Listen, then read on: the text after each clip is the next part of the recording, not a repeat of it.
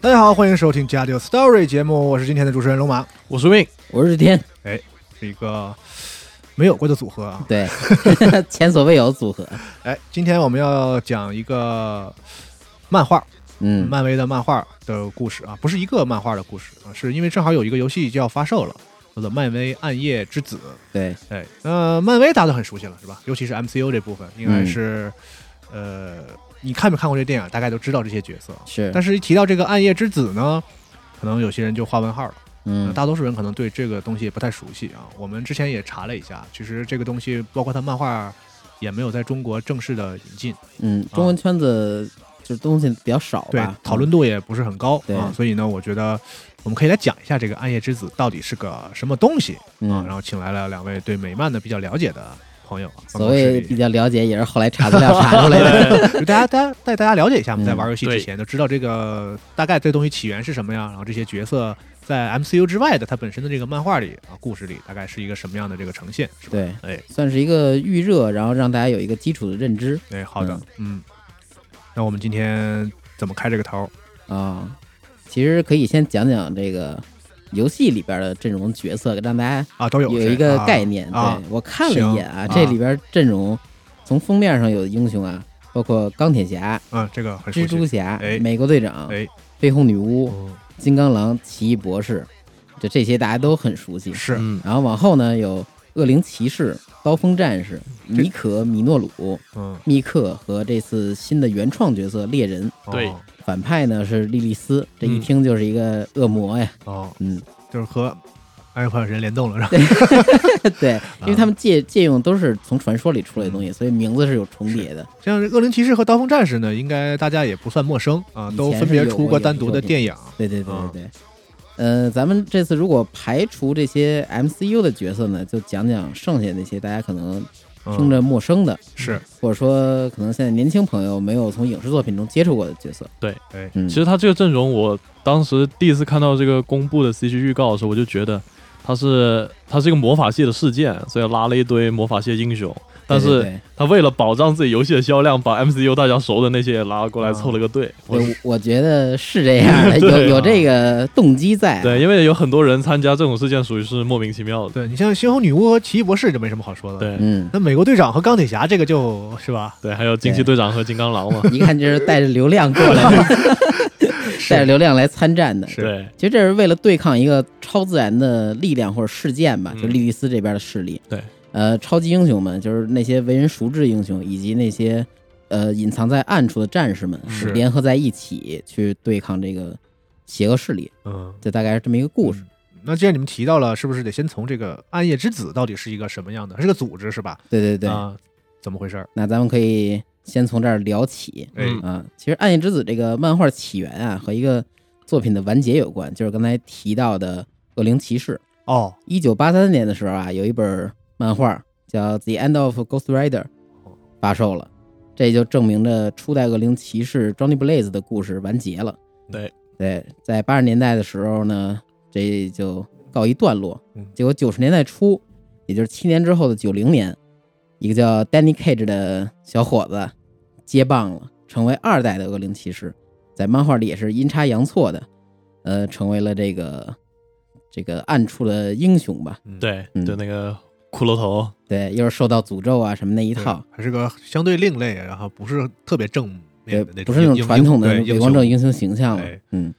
呃，当时的漫威的编辑叫 Tom DeFalco，他就觉得，呃，既然这个幽灵骑士已经接棒了，但原来那个角色呀，是不是可以再用一下，就让老人呢重新回归一下大众视野雄哦，啊、他让他就想啊，之前有一个成功的先例叫《X 战警》，对《X 战警》已经那么成功了，那自己是不是也可以去着手打造一个这种小的迷你宇宙，嗯，就让这个事件呢既融入在这个漫威的漫画宇宙之下，嗯同时呢，他这个小团体呢又可以独立行动，然后每个英雄又有自己的故事。嗯嗯，呃，这样其实说白了啊，就是既不耽误卖这个单行本儿，也能一块儿攒起来搞个大事件。嗯就跟好多现在电视剧的 超级英雄那不是也这样嘛，对吧？啊，不要说 DC 的事儿啊， 都有，都有，都有啊。然后他联合其他几个编辑，比如说鲍勃·哈里斯以及这个漫威的克里斯·库珀，嗯他们一块儿去呃商讨，最后尤克里斯库珀去向上级提出，他说想把一些关于魔法、恶灵、诅咒相关这些 title 和这些相关英雄反派嗯，融入到这个事件里。哦，当时提到的有谁呢？比如说奇异博士莫比亚斯，或者说汉尼拔金。呃，莫比亚斯大家都知道是那个吸血鬼嘛。。对对，嗯前几天，这叫前些日子还有一个电影，索尼那边出的，嗯然后也漫威不怎么嗯嗯电影嗯不怎么样嘛，对，啊好，怎么怎么不怎么样的另说 嘛，反正就是现在也是逐步的在影视就化嘛。确实很帅，对那对个对角色确实很帅。但电影怎么样咱不说，但是看的时候就觉得哇，这个这个角色设定好帅。是，但是那个演员我觉得挺惨的，在两边都饰演过超级英雄，结果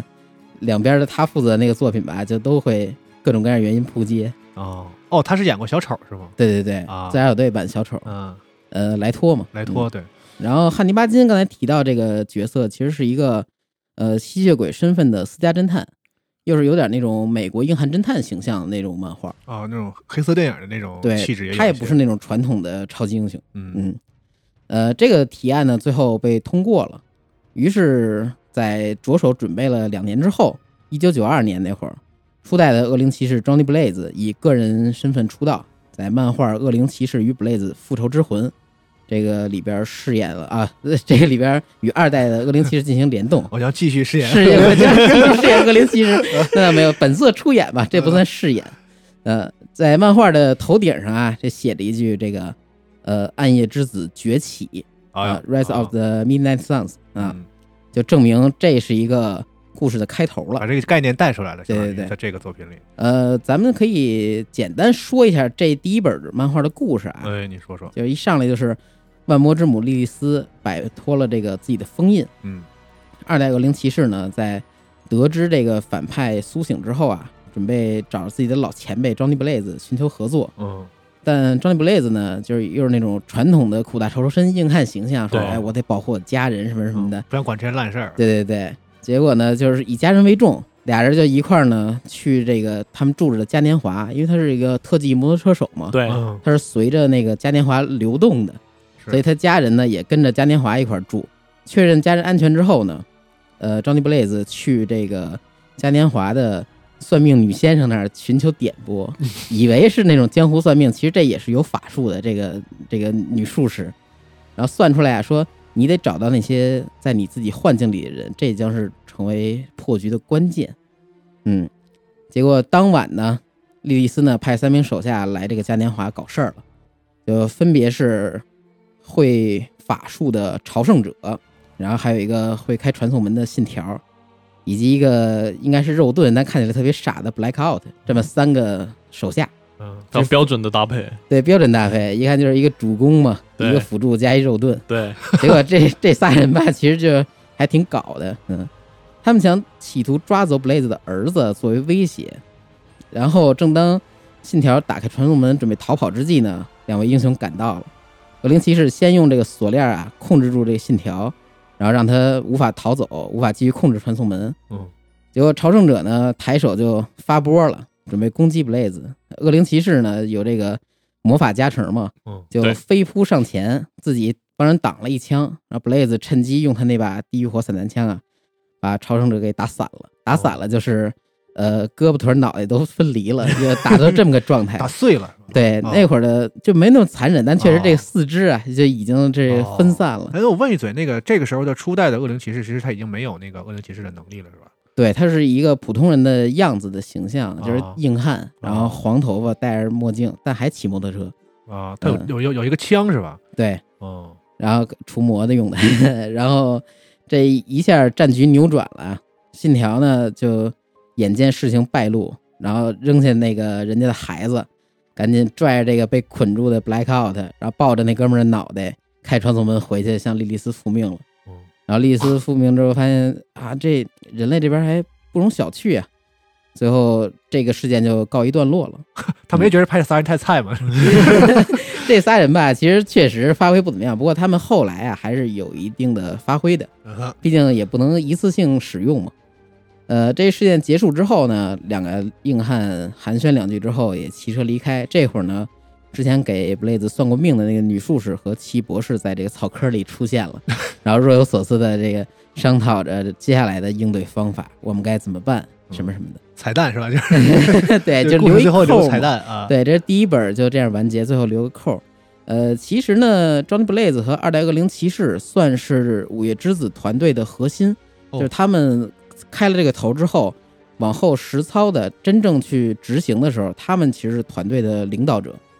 嗯，哦，然后刚才提到奇异博士呢，算是这个呃运营加幕后推手那种感哦觉，就帮忙招募啊，出面子帮忙谈呀，啊，就这些事儿是由奇异博士来负责的。哦，嗯，他经常在各个组织担任这种工作。那个守护者联盟他也加入过，对，然后复仇者他也是牌面之一嘛。是嗯对他的这个漫画形象其实比电影里我觉得更油滑一些嗯嗯，啊。嗯，然他后电影里可能把他这个还是更正面的形对，象相给对展现更出来更了，正面，就是漫画里感觉这个人其实干了不少，你很难说是好事儿的事儿，有点啊，狡猾。对对对 对，对而且奇异博士在漫画里面的这个，无论生活也好，还是打起来也好，他没有那么光鲜亮丽的。其实，哦，嗯对毕竟这高智商加法术嘛，对那还不是想怎么来就怎么对，来然后他因为魔法，他也付出很多代价。其实，啊？对嗯对，这次这个游戏里边儿，刚才也提到了有什么钢铁侠、蜘蛛侠、美国队长啊这些角色参与，是，啊然后都变成一个魔法状态，能和这些生物对抗。嗯哦，但其实呢，这个蜘蛛侠方面啊，还真不是说这个硬带流量。哦，在当时这个 Blaze 漫画里啊，呃，其实 Blaze 和二代恶灵骑士与毒液和蜘蛛侠展开过一次联动， 嗯，啊对漫画对上对哦有所交集。其实就而且就是刚才说的那件事儿有所交集，呃，等于毒液被反派控制啊什么的，呃，啊也不能说被反派控制吧，反正毒液在这事儿里出现，其实是漫画里边之前有过的事儿，哦嗯所以人这个还是有理有据的。我觉得把这个加到游戏里，有依据，对对对，呃，之后漫呃漫威这个暗夜之子的团队里边也加入过很多英雄，比如说前些日子公布那个短片儿叫《暗夜狼人》，嗯大概一个小时那黑白、对黑白电影，对啊、那里边不是有两个怪物嘛，一个是主角的狼人，还有一个是类人体泰德，嗯，哦，大家都说那长得像那个章鱼，有点像克苏鲁像什么那种， 但人非常可爱。他是类人体，呃，这俩人也是加入过暗夜之子团队的，哦以，前在一些大事件里边也一起出击过。嗯哦，对，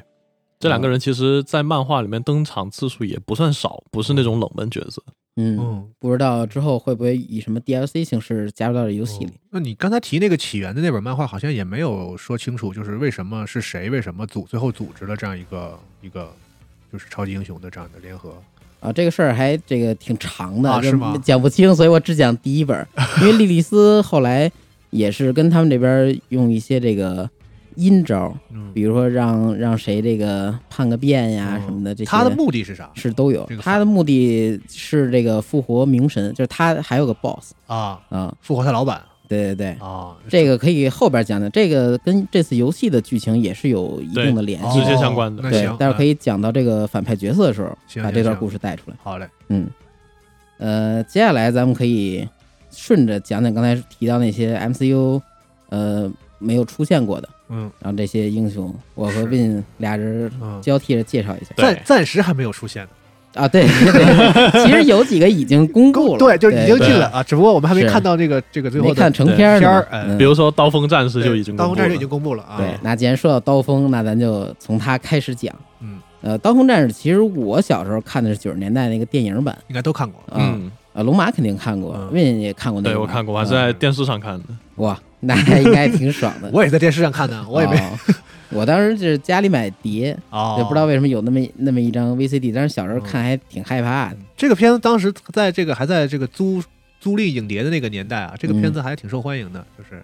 挺过瘾的嘛，对，嗯，那种动作片儿，然后是什么杀吸血鬼什么，挺酷的。吐槽吐槽的，嗯，对，，就看那个封面儿什么的，可能就是当时的小孩儿什么的，还挺愿意租这个碟来看的啊。一看就是个动作大片儿，是背是着一把刀。是，然后这个主演 Wesley Snipes 啊，嗯，他其实有武术底子。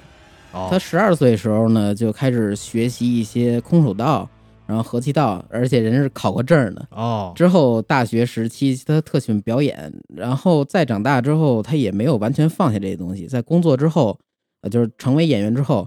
他还学过一些，比如说巴柔啊、卡波维拉，还有中国武术，呵，甭管是那种实战型的还是套路型的，就都学。啊，这功夫都学砸了。所以他的这个，我后来又回去看了一眼这个《刀锋战士》的一些打斗片段啊我为了查资料嘛，我发现他那个动作跟传统的欧美硬汉还真不太一样。嗯，传统欧美是硬汉就是抱着，然后那互相抡，对然后你一拳我一嗯拳，动作剪辑会很快。是他这个所有好多动作啊，其实是很连贯、不切镜头的，是，说明是真的会打，然后是让那些啊哦小兵去喂他招儿什么的。啊，正儿八经的武行嗯，他和史泰龙在一九九三年演过一个片儿，叫国内翻译叫《月空狂龙》哎呦，那里边他打的特难看，是因为史泰龙没法配合他那些 招数，所以只能俩硬汉互抡，哎呃，这也行啊。嗯对，那剪的乱七八糟的。然后咱们这说回这个刀锋战哎士这我个角色，补一句啊，我补一句啊，啊，好那个刀锋战士动作好看，可能是因为他们的武术指导团队也特别厉害，啊，对对对，是甄子丹他们武术指导的。啊，哦后来这个角色还在第三部还是第几部出来了，对我记得对，嗯，啊，对，原来甄子丹有是吧？对他后来出演来着，演演了一个，啊演了一个那个最开始帮他们的一个团体的某个角啊，色，我怎么记得有他是吧？啊对对对，第三部那里边演员还挺多的，大家可以看看，应该有不少老熟老熟脸。现在是年轻朋友没看过的可以找回去看看啊。嗯是当年，呃，不不光是漫威的这个改编真人改编，算是在漫改里少数还算能看的。当就时是其实我还真不知道那是 漫威的，对当时也没有什么漫漫威这概念，对，没有但这是概念。就在那种超级英雄改编里呢，就我觉得还算是能看的这个，因为那个时时代的这个漫改都很很很电影都不太行对，啊，像那些你们心头肉、蝙蝠侠。我们啊在对我们在被大家给在带带坏了在这个市九场。十年代那那几个 破破逼玩意儿，对阵容豪华的一逼，然后拍的烂烂对烂的根本不能忍、啊。玩具广告片质量的电影，那对，是嗯相比之下，这个《刀锋战士》当时还是不错的。嗯，对然后这个漫画角色《刀锋战士》最早诞生于一九七二年，然后是在《德古拉之墓》第十本儿嗯这里登场的一个吸血鬼猎人角色。嗯嗯，他呢这个形象啊，和现在咱们熟知刀锋战士寸头墨镜，嗯，然后黑风衣这种形象不一样。当时登场的时候啊，还比较符合那个时代背景，他是嗯七十年代嘛，哦然后是一个爆炸头，哦，然后戴着一个那种有色有色眼镜连体的，然后穿着一个绿色的大衣，哦然后蓝裤子，然后穿一胶鞋更像那种弓箭手形象，其实啊，对，嗯但是在那个时候是挺潮的，其实是啊是那个时候的时髦，爆炸头什么的嘛。有点那 YMC 那种感觉。你你说是就是吧？嗯，然后也没有那么多花哨的武器。那会儿他的武器主要是柚木匕首，他是带了一个斜挎，然后斜挎上边儿呃穿了好多这种木质的匕首，是专门对抗哦吸血鬼的，所以哦定位很明显。嗯，呃，刀锋战士本名艾瑞克·布鲁克斯，他呢是在母亲临产前啊，呃被吸血鬼咬了，哦，结果生下来的他呢就拥有这个半人半吸血鬼的血统。哦半吸血鬼对，但其实应该是三分之一吸血鬼是吧？哎呀 要呃按这么算的话，呃四四四分之一还是三分之一啊？反正就是有有嗯有有吸血鬼这个血统在身体里。对，父母加吸血鬼就这样嘛。呃，电影里边其实这事儿发生在现代，然后漫画里边这起源会很早，它推到了一九二九年那会儿，哦嗯哎呀嗯，然后那会 儿的这个剧情是接生大夫是个吸血鬼，哦。嗯，哦，那就等于说，按照设定来说，他二九年就是就有这个事儿的话，他等于是因为有吸血鬼的这个血统，所以他的寿命也是对他成长衰老的很慢，啊，嗯，就有这个超能力了嘛，嗯嗯，呃，吸血鬼血统的加入啊，让他有着远超常人的感官敏锐度，嗯也有着不凡的这个速度、力量以及一些超能力，比如说快速再生啊，是还有那种比较长的寿命。对，呃，小时候艾瑞克啊，其实沦落到这个伦敦街头，哦在街头长大的，在一次就是闲逛中啊，他遭遇到这个吸血鬼的侵扰，结果呢，一位来自美国的吸血鬼猎人把这个小艾瑞克救了，呃，还杀了这个吸血鬼，然后就收留他，看着怪可怜的，说那个，那你也就成为这么一个行当的继承人呗。看你骨骼惊奇是个武学奇才，哦没错，这确实骨骼惊奇。呃对然后教授他这些战斗技巧，嗯从师傅那儿呢学到一些格斗啊、剑术以及后来的枪械的使用嗯啊、结合他自身这种敏锐的感官以及这种力量、速度的加持啊，他可以把这些技能发挥到顶点。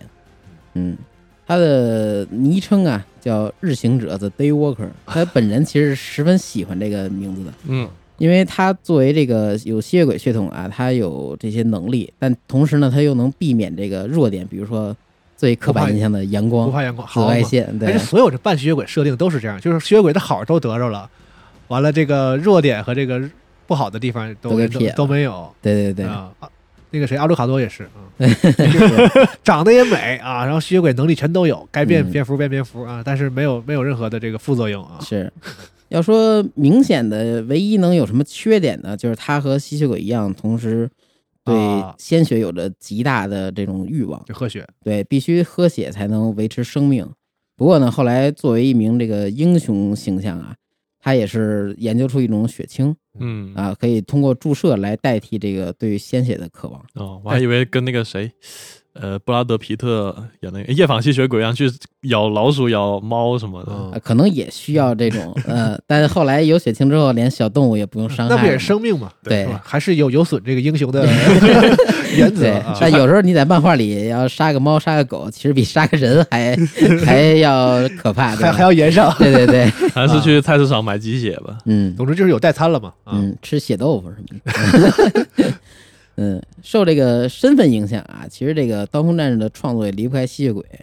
然后他的武器呢，就是越往后啊越有特色，尤其是到电影版，我觉得是一个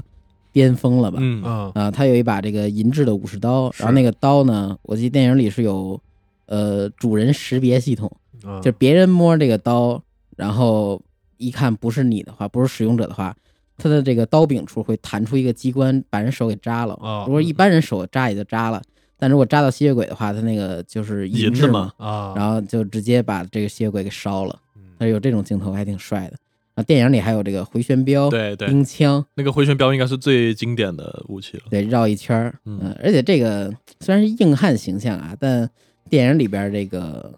这个斯奈普威威斯利斯奈普饰演的这个角色，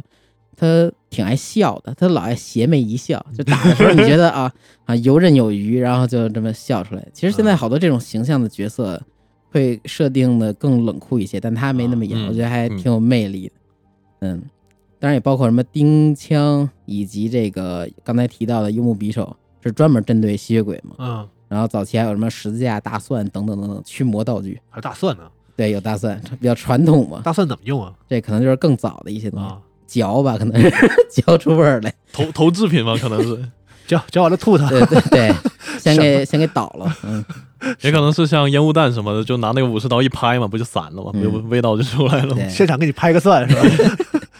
然后它的这个大衣是凯夫拉防弹材质的，啊，啊，这都是后来加设定，因为最开始的时候他也不是穿的这套嘛嗯。呃，有一些事件和设定非常有意思，也可以给大家简单的讲一讲。哦，就比如说之前他在《德古拉之墓》这个漫画里边儿去作为吸血鬼猎人登场嘛，他和德古拉最开始是交锋，并把德古拉击败。嗯但我记得好像是后来的编剧又把他德古拉这东西复活了嗯，复活之后交手的时候失败了，就还被咬了。被咬完之后自己没死，而且咬了之后好像也没发生什么事儿，因为他本身就有吸血鬼是血啊统，就免疫了。是嗯，呃，但很有意思的是，再往后啊，他被莫比亚斯咬过，是他和蜘蛛侠一块儿找莫比亚斯打去，结果这个被咬了。被咬完之后呢，呃，刀锋反而被强化了。后后来官方解释是，呃，莫比亚斯这吸血鬼啊，跟德古拉那个这个原理不一样。啊，对对，莫比亚斯是个科技吸血鬼，是啊，他对不是对对自己做的药吗？嗯，然后这个因为血统啊，然后过滤了弱点，然后得到一次小强化。好嘛，嗯，然后之后还阅读过《黑暗之书》，然后哇《黑暗之书》其实这设定有点克苏鲁，不过跟呃《暗夜之子》这个剧情啊什么的都有点关系，这可以放后边哦他讲。还看过这个书，嘿，哎对呀，哎呦我的妈，然后然后读完之后呢，他实力大增，然后这个脸都变了，那肯定好多英雄看完之后都会变成魔物，是失去人性。然后这个他们用法就是读完之后，然后让一个会开传送门的给扔到那个世界乱杀去， 就是当当工具人用。嗯，然后刀锋和金刚狼之前一块儿出现过，他他们俩有一个联动刊叫呃《金刚狼大战刀锋战士》。火，嗯，这个漫画画的就非常写实那种画风，其实画挺棒的，很短的一篇。不过大家也可能都知道啊，熟悉这种美漫套路的，谁谁谁大战谁谁谁，两个正面角色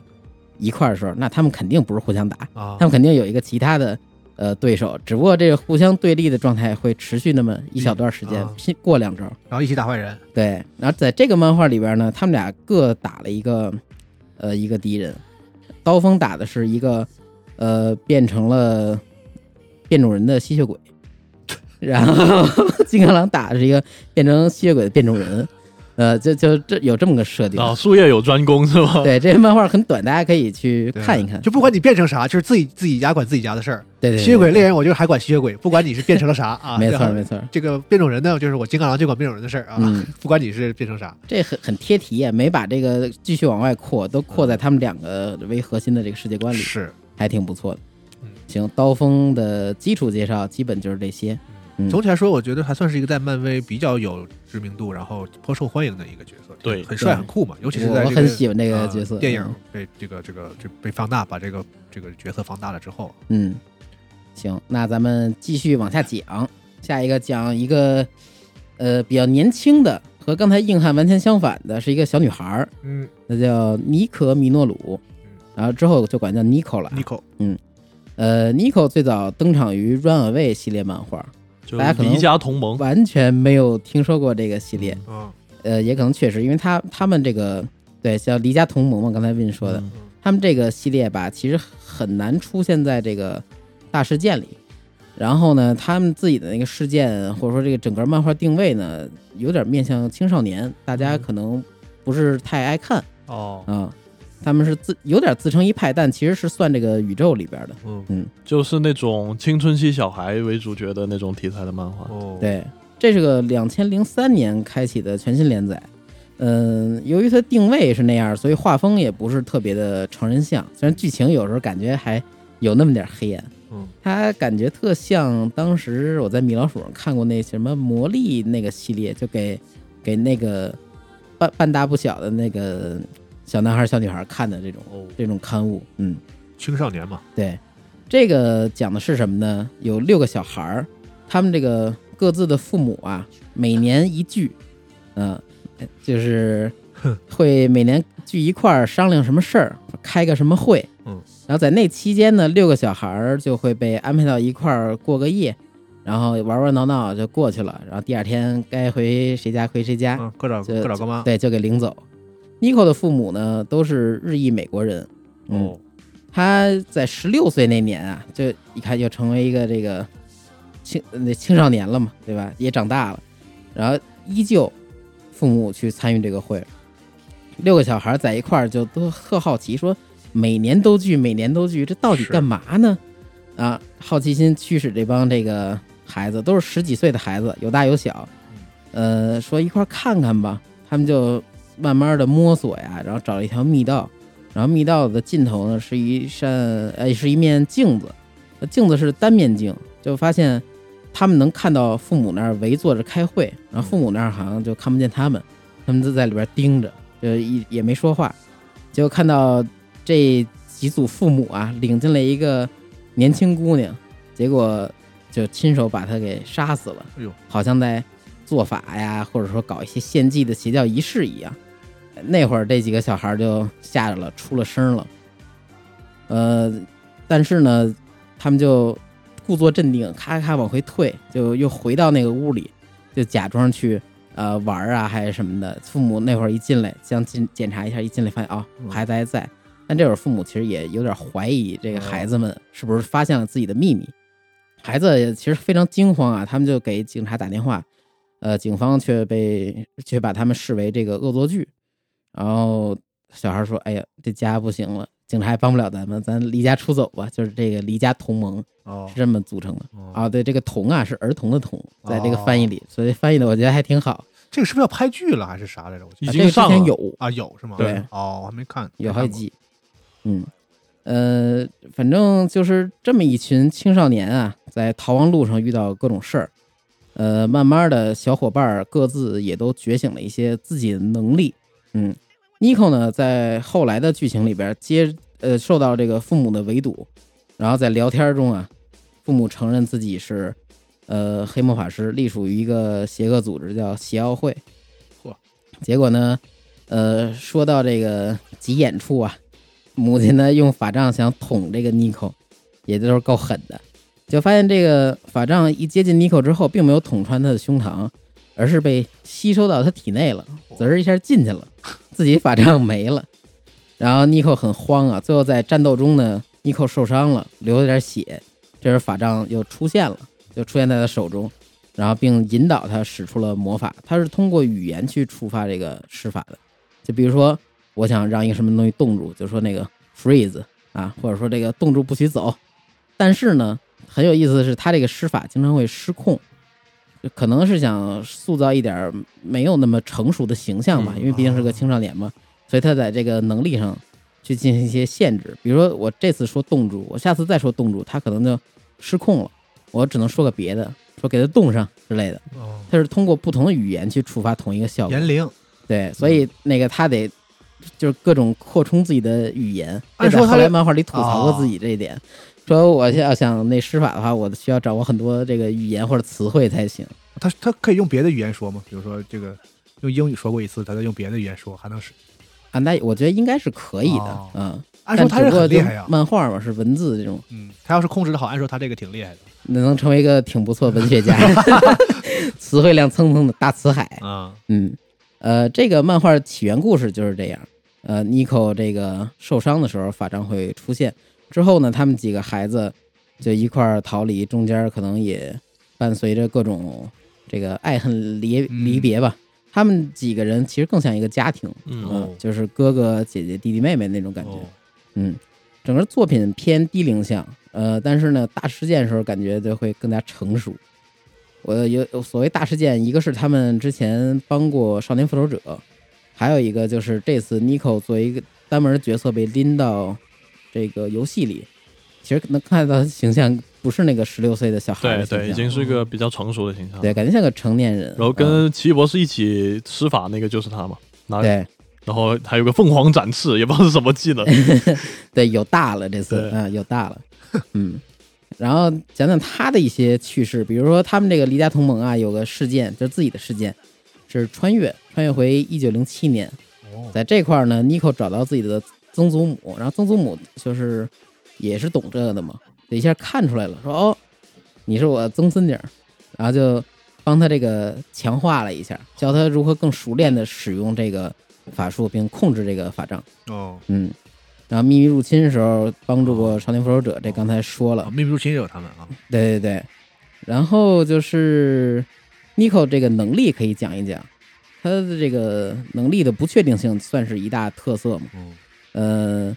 就感觉这个东西在游戏里边也能有所体现。比如说之前看到官方介绍技能，就说他的有一个技能的能力的数值是随机的，有点像投骰子然后判定那种感觉。哦有时候不那么厉害，但有时候摇的数大之后又是一个范围的这种 A O E。哦，嗯，还挺逗的。对，升级的时候会好像会让他这个卡牌，就是它因为它是一个技能选择嘛，嗯可能会让这个牌运转更顺一些。嗯，然后它这个失控还体现在其他方面啊，比如说有一个呃剧情在漫画里边，我记得零八年还是零几年的时候，就是他想把一帮变成丧尸的人给变回来，嗯，然后结果这个说变成人，没就整好。施法完之后呢， 这帮丧尸啊，就就拧成一股绳儿，拧成一麻花儿，变成一个巨人丧尸，哦 所有人都挤在一块儿，然后还把这个城镇里边一些楼给拆了，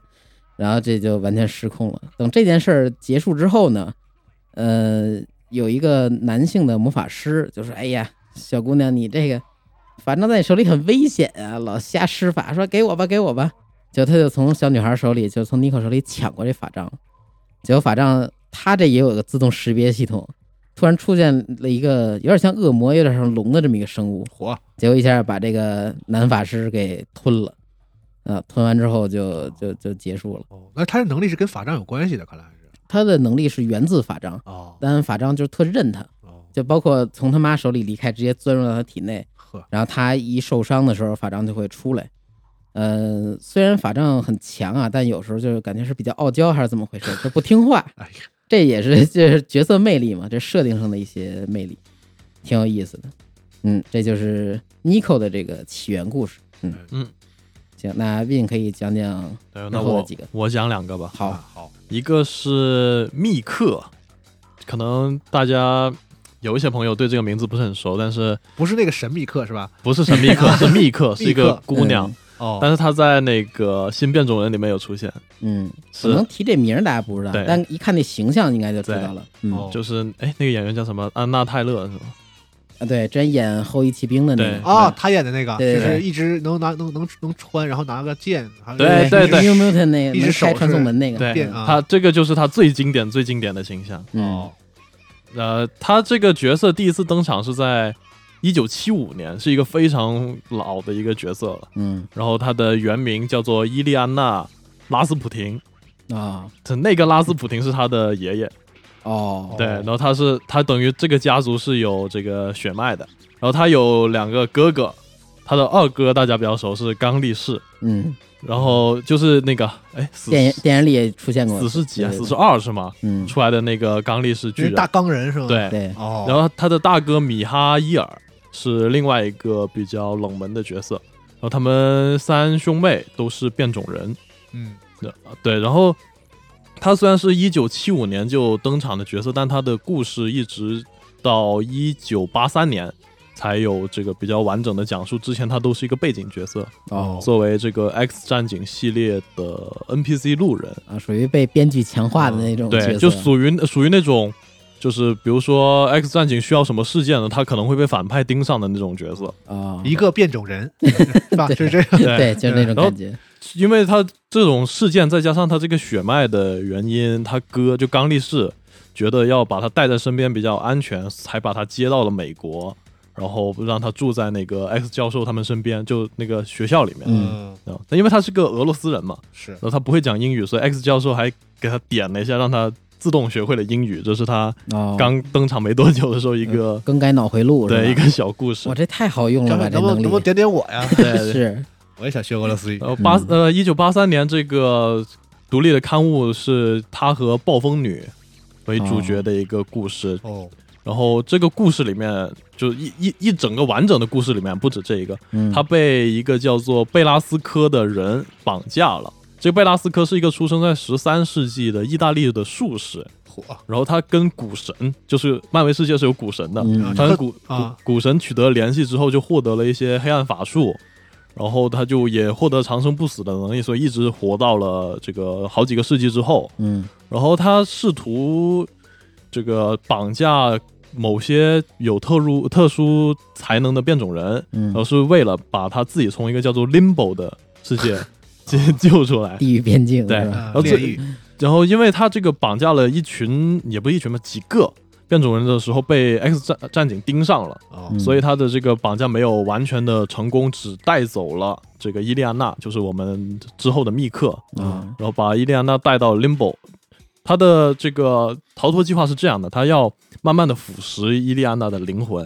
然后每腐蚀到一定程度会产生一颗血血之石嗯 （Bloodstone），然后凑够五颗，他就对凑够五颗，他就可以打开一个通道，然后离开这个 Limbo。然后平常正常途径他是走不了的，嗯虽然他可以说某种程度上跟外面交流，但他没办法无法离直接影响，离开，是吧，对，啊所以他就只能在这里面作威作福，然后自己再折腾这个小姑娘，想办法开个门走。嗯但是这个 Limbo 里面除了他们，就这个贝拉斯嗯科，然后呃小密克和贝拉斯科的仆人之外，其实还有从其他的平行世界就呃其他的世界，呃大家知道漫威那一套的了。嗯影响进来，然后也被困在这里的其他 X 战警，然后包括了另外一个版本的暴风女和另外一个版本的幻影猫。哦所以这个这个系列是暴风女和密克的故事。嗯呃，这个暴风女就不是我们熟悉的那一个。啊然后暴风女和幻影猫看到这个小姑娘被贝拉斯科这样折磨绑架，他们就想办法救了她她出来，然后成为了她的导师。嗯，这个暴风女她是会白魔法的，嗯然后她就传授了一些这个魔法的知识和这个基础的理论交给密克，然后幻影猫负责教她近战。这呃，贝拉斯科在这个腐蚀她的过程中，也让她觉醒了黑魔法的天赋。所以说，这个密克身上具有了白魔法能力、黑魔法能力和一定程度的近战能力。还挺厉害的。对，所以他就后来是成为了一个非常强大的法师，就是这段经历给他的这个基础嘛。哦，但是这个贝拉斯科作为现任 Limbo 的统治者，就发现了自己的这个计划被扰乱之后，也是决定去啊、怎么说呢，收回自己的财财产吧。嗯，把它抢回来，对，抢回来之后，这个过程中幻影猫被他变成了一只真的猫， 就是那种家猫。啊，然后暴风女也被他呃打败了。然然后这个伊利安娜重新变回了她的门徒，然后伊但是伊利安娜没有完全的被她重新控制，然后还是秘密的跟暴风女交流。啊，这后续的过程中，这个幻影猫和暴风女也是因为各种阴差阳错的事件被伊利安娜亲手杀死杀死了，嗯，所以就这个伊利安娜在里面就已经没有朋友了。这个时候，她的变种人能力，她她是个变种人，她这个变种人能力觉醒了。她的变种人能力就是刚刚天叔说的开传送门，嗯，就是这个是他作为一个变种人天生就具有能力，但是这个传送门当时还不稳定，然后他直接把自己传送到了自己的老家，就是俄罗斯，然然后见到了他的父母，但是他这个时候突然发现自己虽然在 Limbo 待了将近十年，在现实世界可能只过了几秒钟，哦，所以这个他的父母并没有完全认出来这个小女孩是他们的女儿，一瞬间嘛，就突然间长长大成人了，也不可能有人认得出来。然后他就选择回到 Limbo，然后跟这个贝拉斯科对决。这个过程中，他觉醒了第二个能力，就是用自己的生命之力形生成一把灵魂之剑。是啊，对，这个时候就是我们熟悉的那个密克的所有能力就已经成型了。嗯，对，这把大剑是有一些版本看起来非常像魂系的月光大剑，有些版本就非常朴实的一把长剑。嗯，然后他击败了贝拉斯科之后，自己又掌管了 Limbo，然后回到了地球，重新找到了 X 战警，然后跟这个大家讲述了这段故事之后，就继续作为这个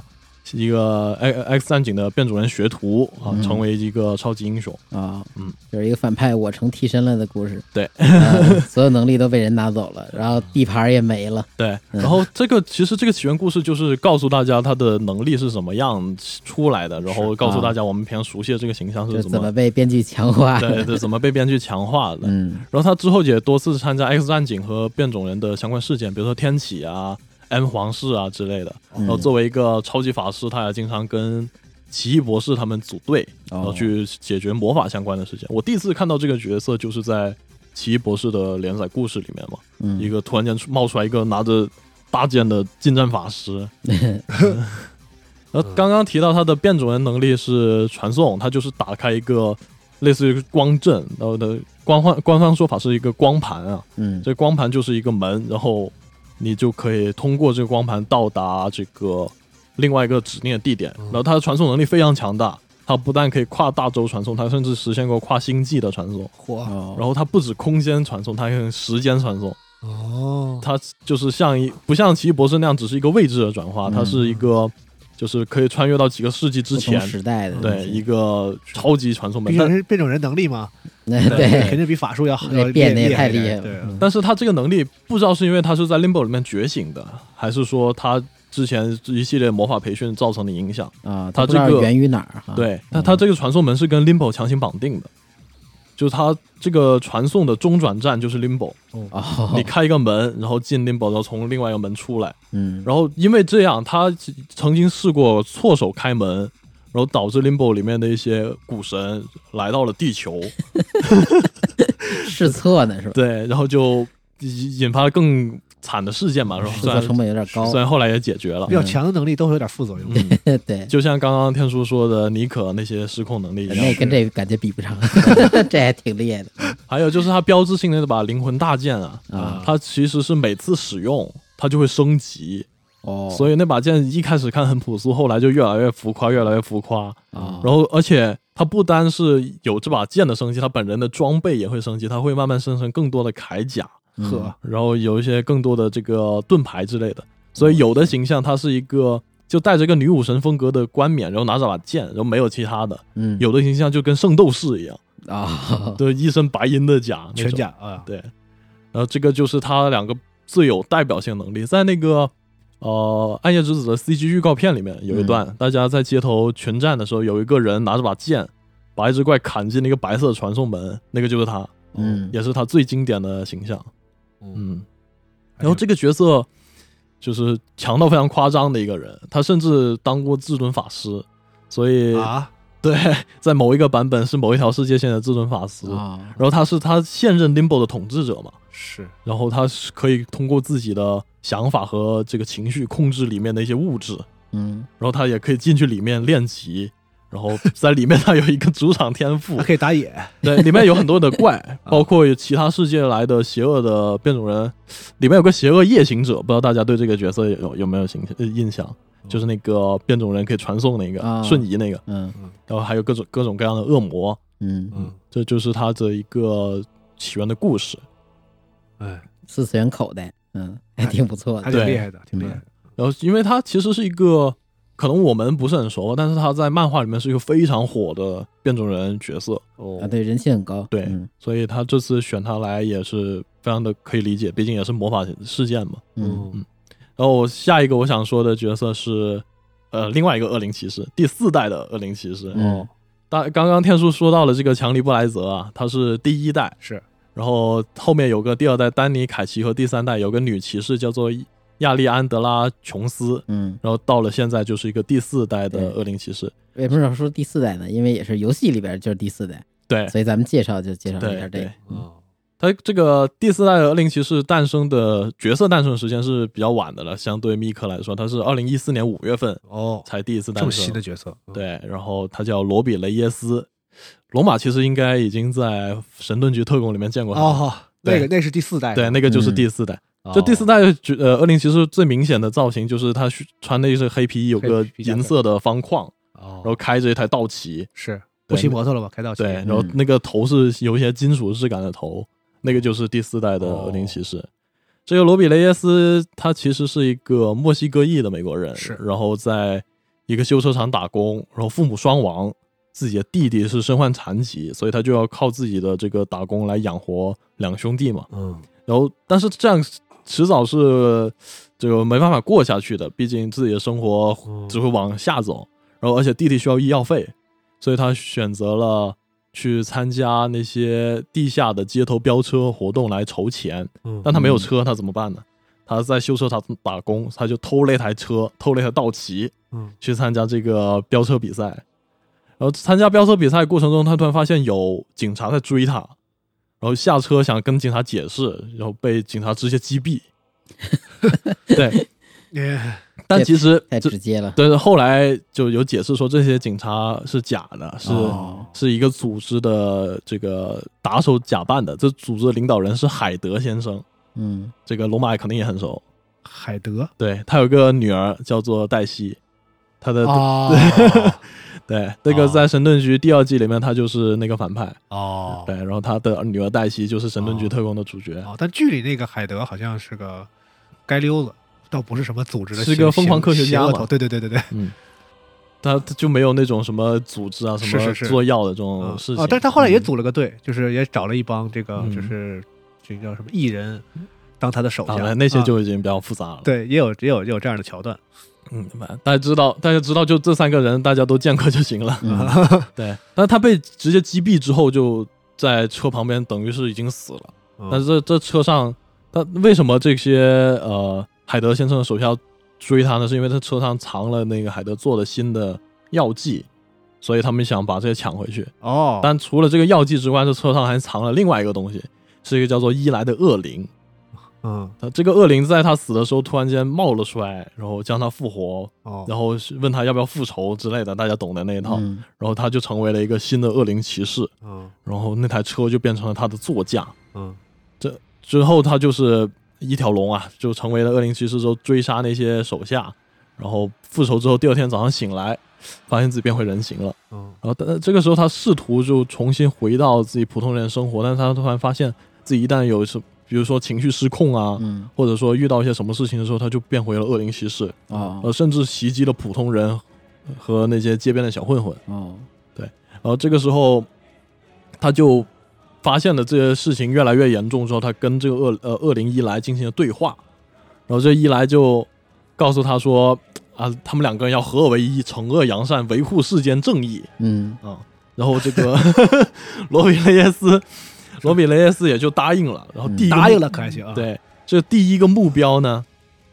第一个目标就是在街边因为那个药剂下落问题打起来的当地黑帮嗯以及这个海德先生的手下，哦，他的就开着那台道奇，他就冲进去，然后把那些其实小小喽啰全部解决之后，还直接跟海德进行了对峙，啊，海德也在，对，然后成功击败了海德。火啊然后这个事件就引起了当地媒体的注意，就开始报呃就呃报道他的英雄事迹。这个电视台一播呢，被另外一个人看到了，这个人就是啊、强尼布莱泽。哦，老前辈，对，老前辈，这老前辈突然发现，我靠，有个新的恶灵骑士，嗯就决定去会会他。但是这个伊莱控呃伊莱和罗比雷耶斯合体之后呢，呃罗比雷耶斯突然发现自己这个一旦情绪失控或者说这个负面情绪比较高的时候，他会被伊莱完全夺走自己的身体控制权， 哦，嗯就变成一个真的恶灵。然后这个恶灵会就是无呃不顾一些比如说道德啊或者什么的，嗯开始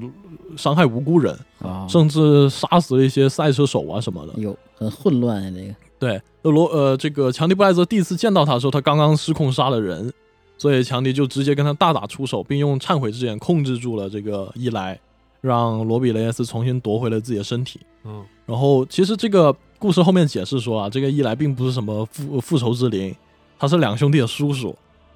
就是罗呃罗比雷耶斯和加布的叔叔。然后哦这个加布的残疾是因为当年他母亲怀着他的时候，被这个伊莱推下楼梯，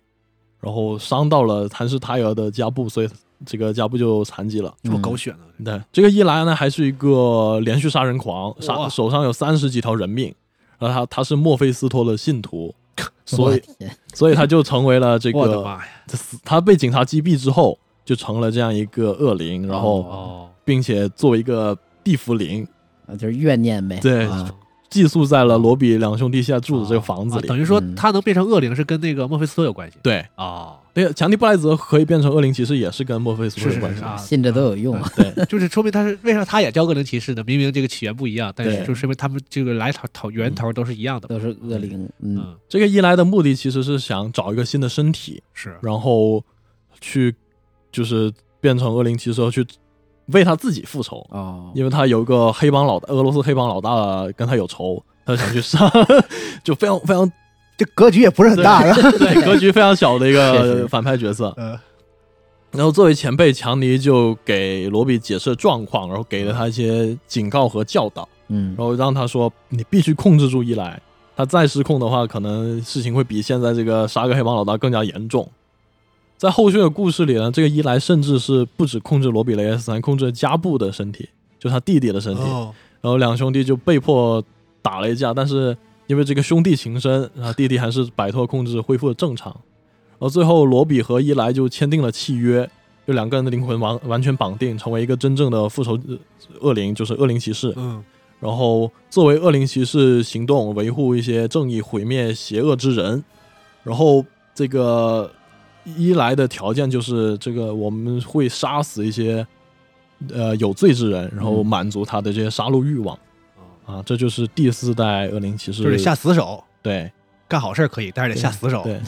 这这这就是第四代恶灵骑士的故起源故事啊。然哦，后它的这个座驾之所以升级，就是跟刚刚刚刚刚强尼布莱泽他骑个摩托车不一样，就是他们的这个座驾是跟自己的生活息息相关的。嗯然后他这个生活刚好有一台道奇偷的道奇，嗯，所以他就成了一个开着一台道奇到处乱撞的恶灵骑士。对那所以后续呢所以这次不是摩托嘛，嗯就是他那辆自己的车，对，还挺酷的，其实那台道哦奇车挺好的嗯啊，车挺好。对然自己后自己偷的车然后这个装的东西呢，明显比摩托车多，所以经常作为一个运输兵使用。啊，哦，对，有后备箱什么的，有一个非常经典的那个漫画封面，就是他开着车，嗯然后天上是奇异博士和那个钢铁侠在飞，嗯那车上载了好多人，黑 黑豹和女浩克好像都坐他车上，还啊站就在是因车为人顶有上。车是吧？对啊，这俩人也够懒的。按说他俩跑起来肯定比车快啊。嗯，也不一定，这不是正常车嘛？啊，那倒是啊。然后他这个跟女浩克组过队，然后也加入了复仇者联盟。在复仇者联盟的时候，跟刀锋战士也有合作，去清理一些这个魔法事件。哦，然后跟强尼布莱泽以及其他的复仇之灵也有过特殊的刊物和大事件，啊哦，就是那个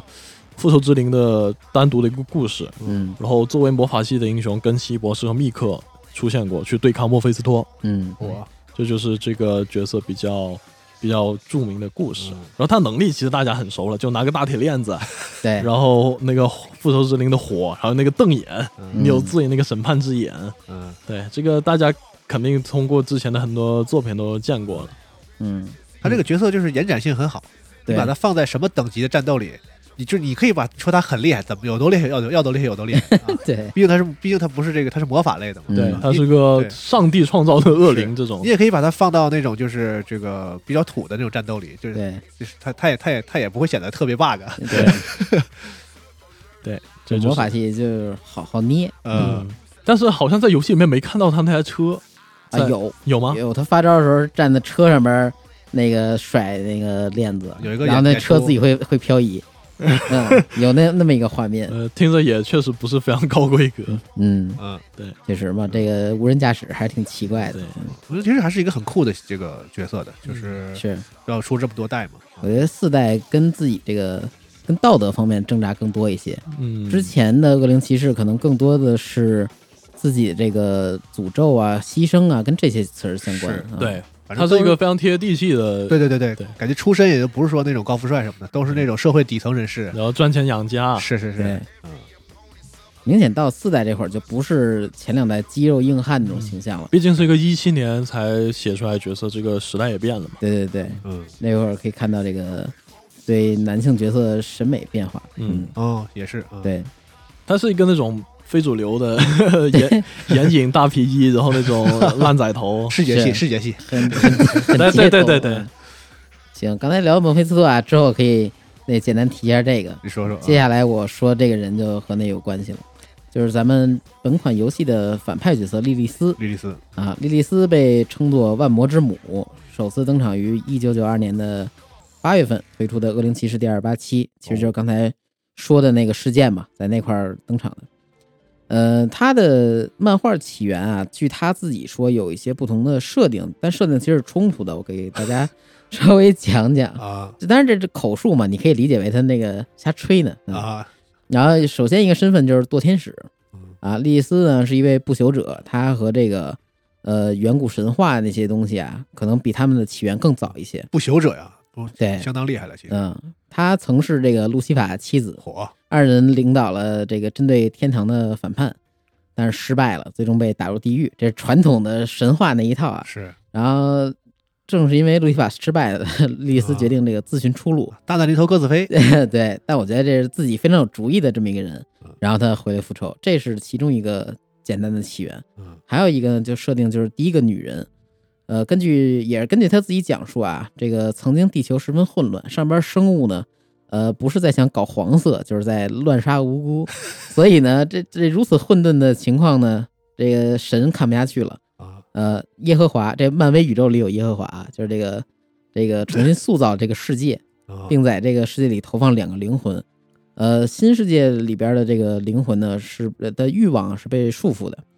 然后这个纯真和美好呢是被解放出来的。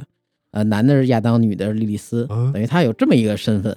啊、只不过后来呢，这个他离开了亚当，投奔了魔鬼，也就是刚才 Win 说那个墨菲斯托。嗯啊，不过这个又就跟刚才的路西法这个说有出入了，其实感觉这俩时间线是对不上的。啊，然后这个跟墨菲斯托孕育了很多子嗣，呃，但是呢，这个墨菲斯托觉得没意思了，就给他踢走了，就赶出地狱了，让他自己发展去了。什么玩意儿， 就感觉很很随意的一种呃对，设这定，这是漫画起源嘛，这个哦就是大家可以说听个乐儿啊。他能力有什么呢？就比如说，呃，脱离肉体的以灵体形式游荡，去进行一些这个探索、对话或者说沟通、影响啊，还有一些神级的身体技能他都有，比如说免疫各种的疾病，或者说多数物理伤害，嗯然后抗衰老啊，青春永驻。嗯，他这形象还挺逗的啊。作为一个呃不朽者，他的它是这种高叉儿深 V 加这个网袜，我觉得这相当前卫的这么一个造型。啊，嗯，呃，然后它的脑袋呀有两个尖儿，也是一个形成一个大大的 V 字形，然后是这种特别长的这种卷发，呃，还挺有年代感的这个对造型。 嗯，挺二的，说实话， 对有点像那个年代的那个什么，就是希瑞啊，啊，对什么对那个对吧？那那嗯那那那一系对，就列是的很显身材，但他给的反派角色，弄了一套这个有点像舞女的这种这种感觉，因为它有嗯网袜和这个网兜的手套嘛。嗯，就是那个年代对于女性角色的设计还是有一些这个是，呃桎嗯明明梏，是这呃个桎梏，现在不会是这么做了，对他在游戏里的造型亮出来也完全跟这不一样了肯，定不能嗯对再这么干了。游戏里边太那不好我看觉了得这个非常非常好，游戏里面还挺酷的，就是一个恶魔之母的形象。嗯，嗯，而且这服装非常有品位，可以说比这个原版漫画的要好多了。呃，同时它还会多种法术，比如说这个爆炸，当然它漫画没有管那招叫什么啊，就是一个波儿打就是发波嘛，啊，然后护盾、传送以及这个预知未来，还有一些这个杀人于无形的这种技能。就就是说能量放出嘛，是吧？对对也对不需要记名，因为人家这这么高等级的东西，那随手一抬，不就得是嘁嘁哧咔嚓？是，呃，它还有这个广泛的魔法和神秘学相关的知识，嗯所以在这些知识运用里边，比如说分析出一些人的弱点啊，就英雄的弱点，然后这个针对性的去搞一些事儿。，嗯，反正就是法系类的，基本上属于这个顶级的这种施法者了。啊，对对对。然后游戏里边我可以多讲一讲，因为漫画其实说多了吧，这个有点有点乱，包括他这个自己都啊对无法自圆其说这个起源嘛。是游戏里边也可以讲讲，因为呃，漫威《暗夜之子》这个游戏配合宣传的几部动画短片，第一个讲的就是莉莉丝的故事。嗯啊，我把那看了，然后可以给大家稍微说一说。啊，莉莉丝呢是雪神的后裔，和妹妹看守者啊，她妹妹就是这个叫看守者，一起呢与黑暗势力对抗数千年。哦，嗯，后来呢，她在呃这个对抗过程中啊，与一名人类结识并诞有一子。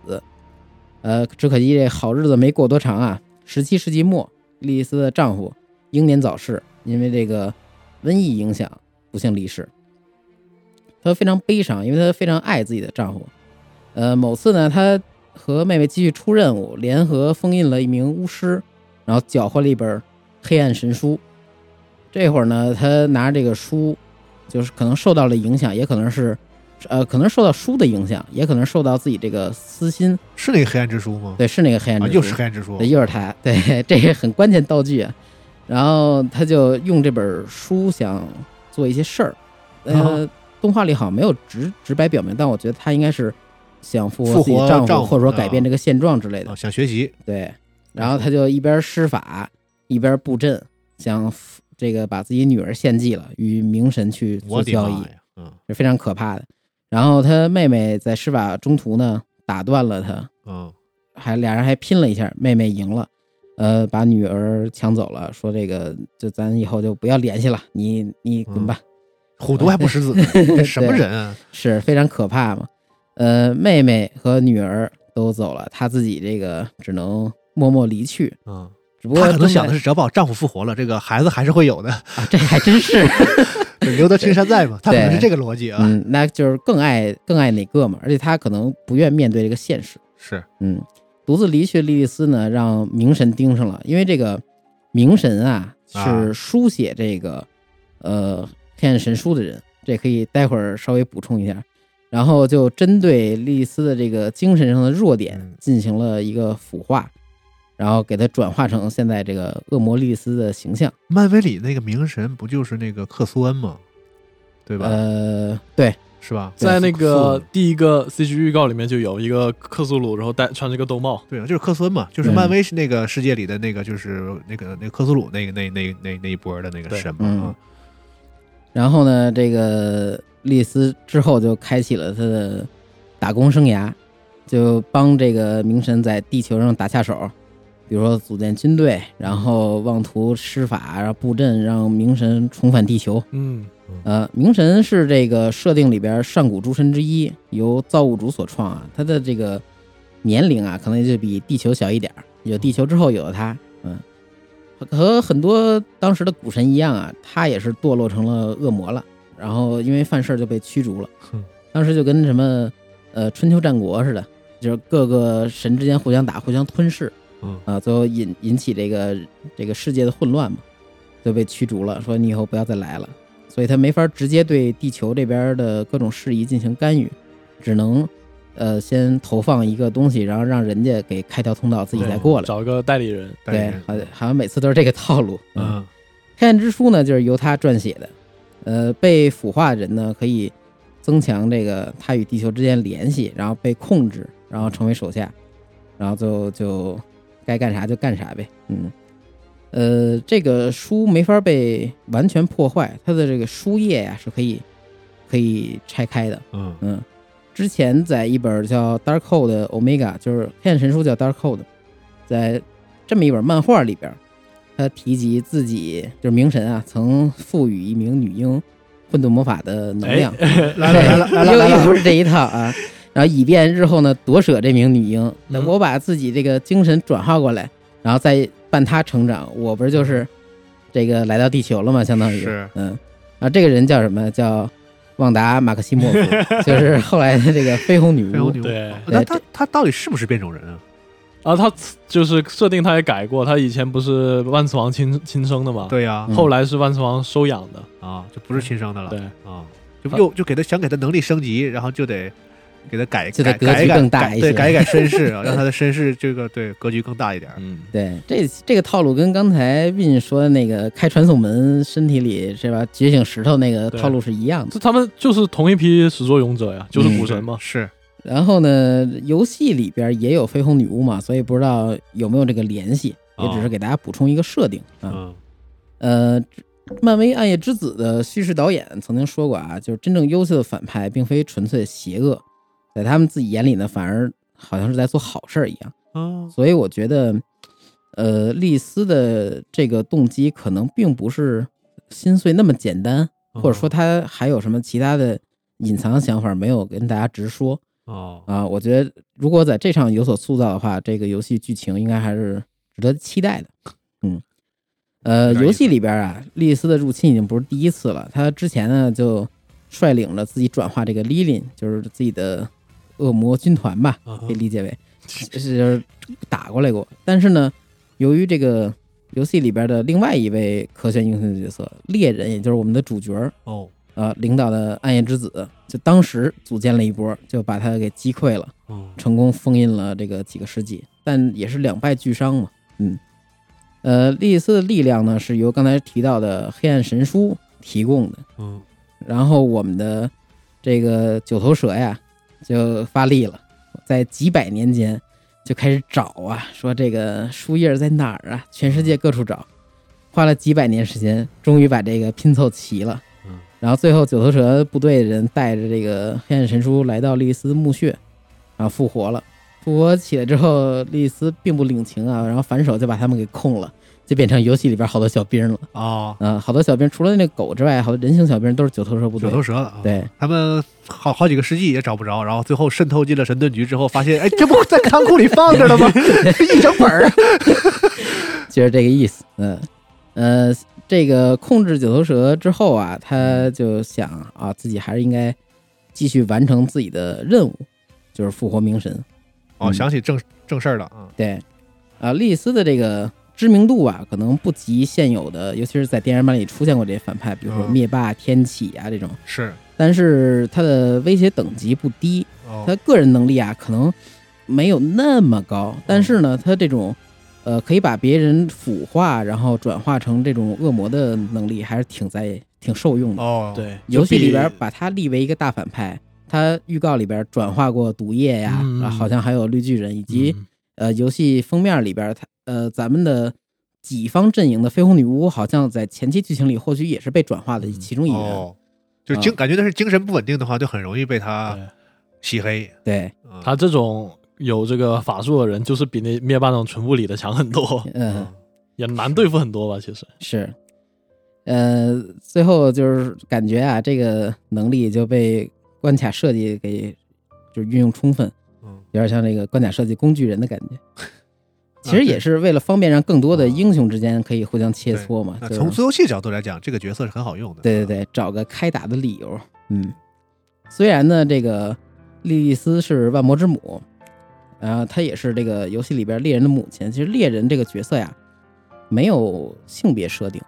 就玩家可以自己对，玩家可以自己选，嗯所以就是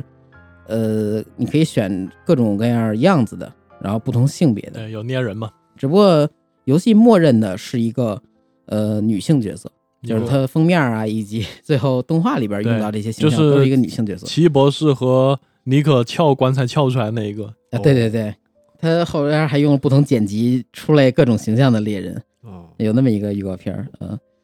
从这个二人的立场来看啊，咱们玩家控制的猎人可能一直把莉莉丝当成一个要打倒目标或者什么的，但莉莉丝的眼里可能还是觉得啊，你是我的孩子什么的。哦虽然之前差点给人献祭了吧，嗯，呃，感觉哦，他是那个差点被献祭那个孩子，就玩家扮演这个。对对对，哦就当时就一个孩子嘛，嗯嗯呃，莉丝目标既然是让这个明神重返地球啊，我觉得这个编剧可能会更刻画一些动机。刚才提到的，或许是想复活丈夫，或许是她这儿自己藏了一手，或者说啊她找到一些呃真正能根绝这个股神，就是打完全打断他念想这些东西也说不定哦啊，就看这个到时候剧 情明白究了竟是什么样啊，。就这样一个关系，导致这个游戏的这个剧情里应该是有些伦理哏的啊，就是 他那对，是他妈妈啊，对是这意思啊他曾经还要杀他，然后但是他妈现在呢又很爱他啊， 嗯，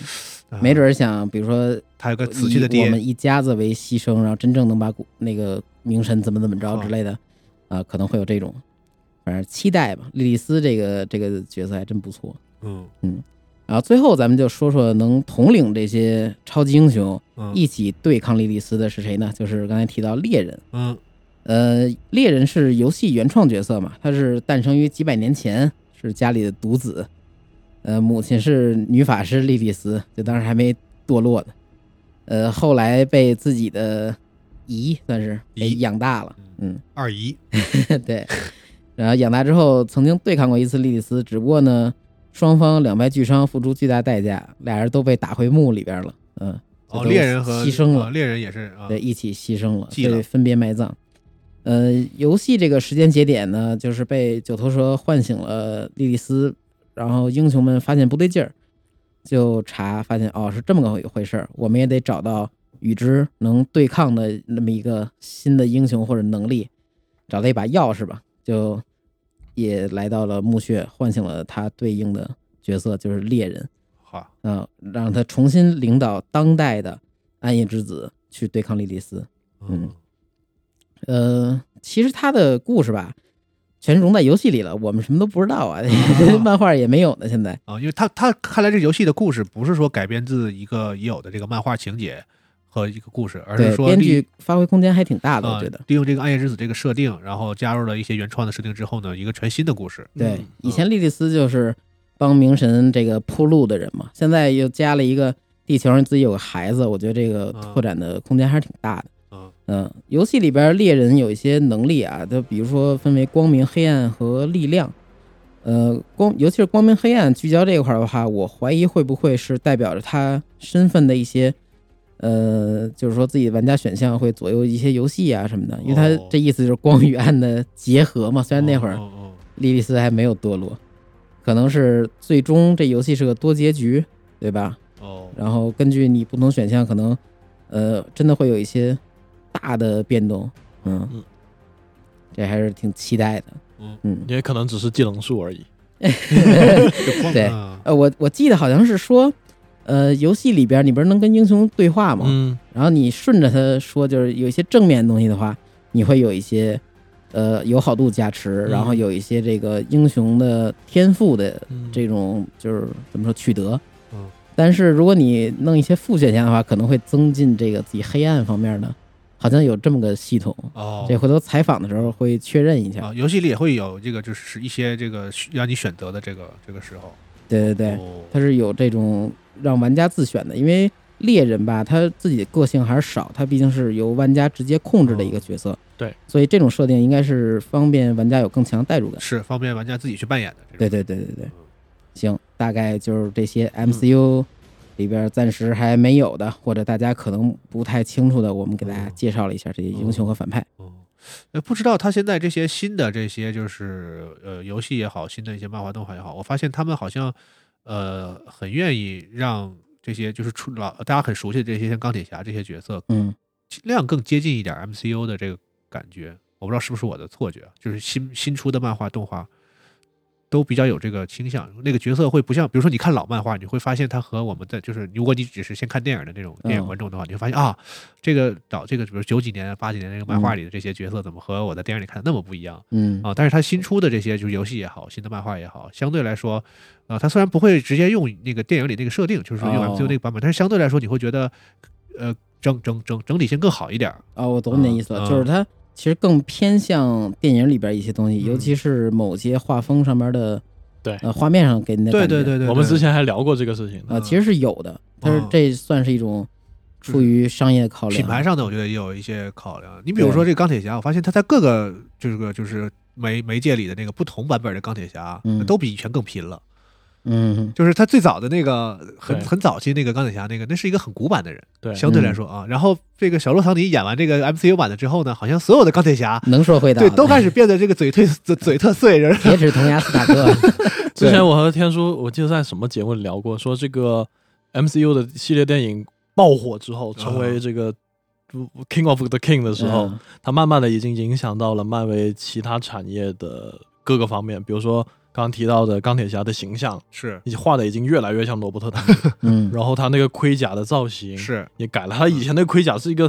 跟颜文字一样的似的那个对对对对对，对。嗯然后包括像呃奇异博士也好，黑寡妇也好，冬兵也好，美国队长也好，嗯，嗯全部你都会慢慢的感觉它越来越像我们在对电影里见到那美几个国队长是那个头上那个小小小翅膀，那个嗯越来越小，啊对对因为电影版干脆就没有嘛，因为他太傻嘛。我觉得反正就是真人版，我觉得有一个好处就是它经过这个就是顶级的好莱坞工业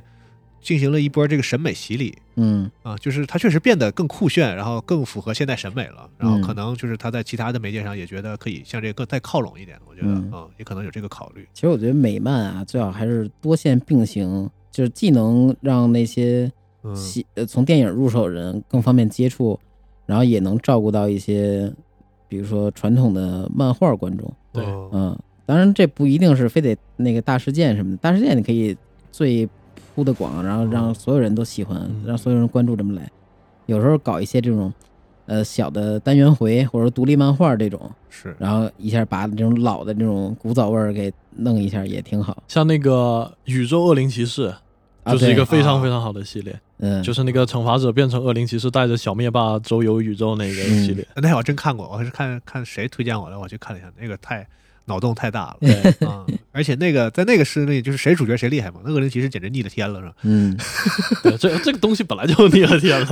对，就是对谁主角谁厉害，谁的刊物谁就得到对对强化对了。想好嗯啊、嗯行，那也希望这次呢，呃，这个《暗夜之子》呢很有意思，它不像之前的这个漫漫漫威的这个改编的，基本上就以动作游戏或者是那种叙事类的游戏为主。嗯，对，这次它使用了一个就是 XCOM 的这个玩法嘛，对，嗯术业有专攻嘛，这个组。是他们就会做这个嘛啊、对感觉我觉得这样的话可以更怎么说，突出一下这种群像，突出一些就是包括在叙事上有一些更稳的、更更稳当的这种余地，就是嗯可以对慢慢的通过一些，因为呃这个策略玩法其实是很能很适合怎么说凸显角色的对啊、嗯而这个美漫呢一直它其实是我总觉得角色是更主要的东西，对对对反而，它的故事是。就真的，反正编点儿差不多，其实都是为热闹一点塑儿，造对，角就色是服务就的 嘛说我这这边儿我想编一个特别帅的谁谁谁，然后嗯他需要有一个什么什么，然后就是那个故事情节整个都是为了最后塑造这个角色服务的。像我嗯们刚刚讲了这么多故事，其实套路也就两个：就是夺舍，，夺舍开门夺舍和你被强化了。对吧对，所以呢，这个这个玩法本身呢，也是我觉得很适合塑造角色。对，尤其是一个嗯团队嘛，因为是一个谁谁都能控制一下，当个棋子用。嗯然后团队动动作游戏的话，你可能只能专注于一个人去进行是是是塑造。啊，包括你刚才说的，可能游戏里也会有一些这个分支剧情，或者是有些选项的话，嗯啊，也也也比较贴合我觉得漫画这种，因为在其实美漫，尤其是在八十年代之后，基本上你很呃也不太看得到那种出特别传统的伪光正的那种故事了，就是嗯出来一个好人把坏人打败。反正这些英新的英雄角色都有都有一些这个问题，你说他不都不是完全那种很光明正面的形象，然后嗯反派呢也都不是说就是纯坏人，可能这个大事件里又跟好跟跟好人一块儿啊，对，干点什么啊，对吧？所以就是就就这样一种呃角色比较丰满、比较多面的这种这种这种这种这这一面的这个东西呢，也比较适合用这个游戏形式来体现。啊、对嗯，总之呢，就是不管你是喜欢这个漫画、喜欢漫威，还是喜欢 XCOM 的玩家，我觉得这个游戏应该都有些它的特点。对，嗯，可以关注一下。行啊，那我们这期节目呢，也就是帮这个不太了解《暗夜之子》这个题材的这这个中国玩家们呢，稍微了解一下啊，到底对是什么是《暗夜之子》，怎么回事儿啊？介绍有几个可能游戏里边这个起源一看都变了，那无所谓啊， 就照吧。对，对，我们也不是编剧嘛。啊，是是这个漫画这个东西呢，现在现在的这个美漫就是这个辐辐射到各种媒介之后呢，它只能作为一个基础了对对啊。特别是漫威这边，尤其是 MCU 如此成功，基本上在第二、第三阶段之后，你会发现它电影甚至都不再卖弄漫画的一些设定和梗了啊嗯，它已经自成自己的一个一个系统了啊，甚至开始出现服务电影的漫画了嘛。 没啊错，但是改编不是乱编，细说不是胡说，是有些事情还是控制一下比较好。 今年它的这个电影啊、剧集啊，其实成功的不多啊。或者说，我也想不到哪个算是比较成功的。是，没法举例子了。呃，对，咱们节目上的时候，应该《黑豹二》也快 嗯已了，经上了，应该是已经上了的。对，啊黑豹二我们录制节目之后几天就上啊了，，嗯我还挺好奇这个电影，他们到底要怎么拍。行，行，嗯那行，那我们这期节目就到这儿啊，咱们到时候评论区也可以交流一下啊，因为好看漫威的这个观众和读者应该也不在少数。嗯，嗯行，那我们就评论区再见，拜拜。拜拜。就